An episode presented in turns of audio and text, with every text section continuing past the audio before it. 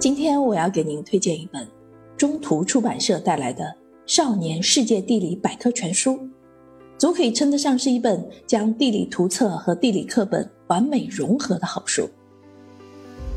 如果说《少年世界地理百科全书》只是一本强化的地图册，对它是不公平的，因为这套书已经远远超越了地图册的范围，而是一本人文地理知识的词典。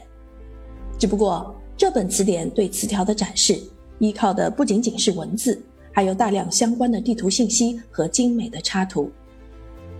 所以，无论是对于对地理有兴趣的青少年，还是已经成年但是希望能重新捡起地理知识的成年人来说，这本书无疑是值得一看的好书。在这本书里，一共有九千多个精准的地理知识词条，总计一千多张精美图片。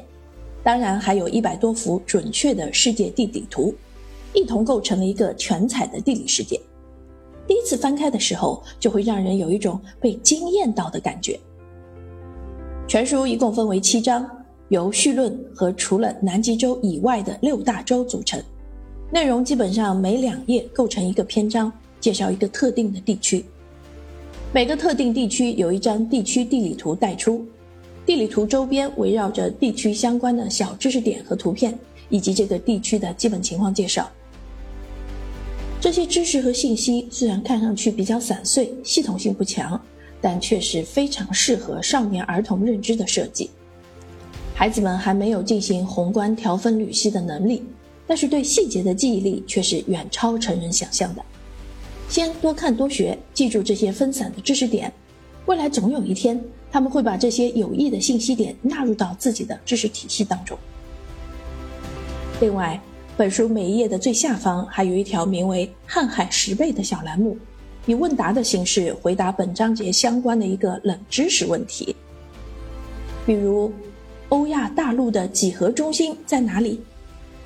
比如尼罗河和亚马逊河谁才是世界第一长河？企鹅只有在南极洲才有吗？等等，很多趣味小知识等你来探索。凡此种种的问题，对孩子们开阔眼界很有帮助。其中很多问题，想必即使是地理知识丰富的成年人也未必回答得上来。总的来说，这是一本很特别的地理书，它是地理图册里的百科全书，又具有地理教科书一般的品质。